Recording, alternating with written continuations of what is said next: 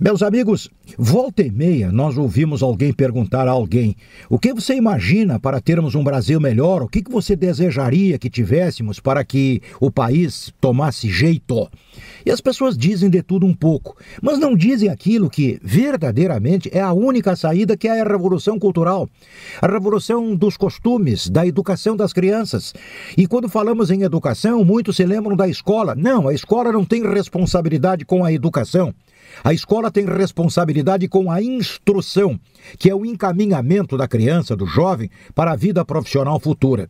Claro que, secundariamente, por seus regimentos disciplinares internos, as escolas acabam ajudando na educação das crianças. Mas educação é responsabilidade da família. Ontem eu ainda ouvi um camarada dando uma entrevista numa rede de rádios para todo o Brasil, e sobre esta questão o camarada dizia que os pais educam muito mal os filhos. Os pais só usam da palavra não. Até por volta dos 12 anos, a criança já ouviu milhões de não, e não, e não. E o cara criticava isso. O camarada não se dá conta de que não é a grande palavra da educação.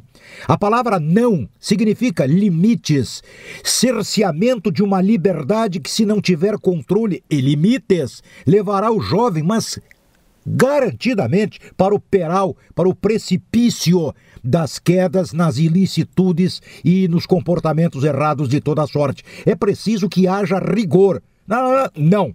Aí eu vou dizer, não. E a criança vai se disciplinando diante do não.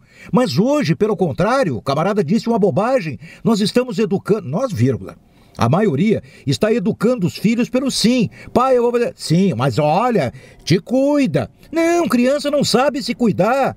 Criança, pré-adolescente, tem que ter o olho do pai, da mãe, tem que ter a mão firme do pai da mãe.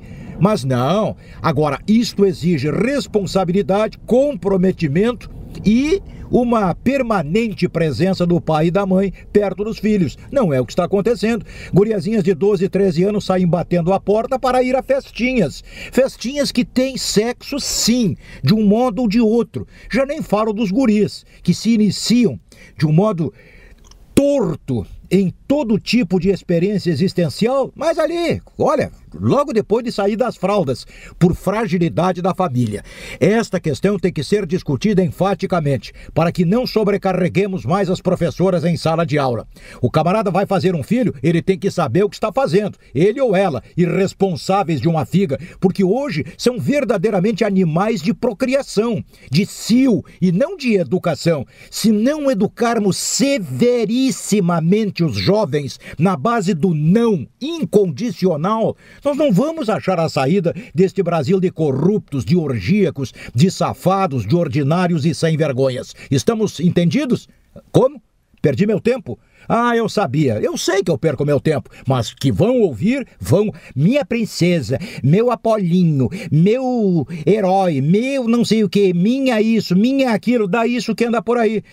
Gurias que sabem tudo antes do tempo. E gurias que são sonsos só na aparência. Mas os pais merecem. É isso e até a próxima.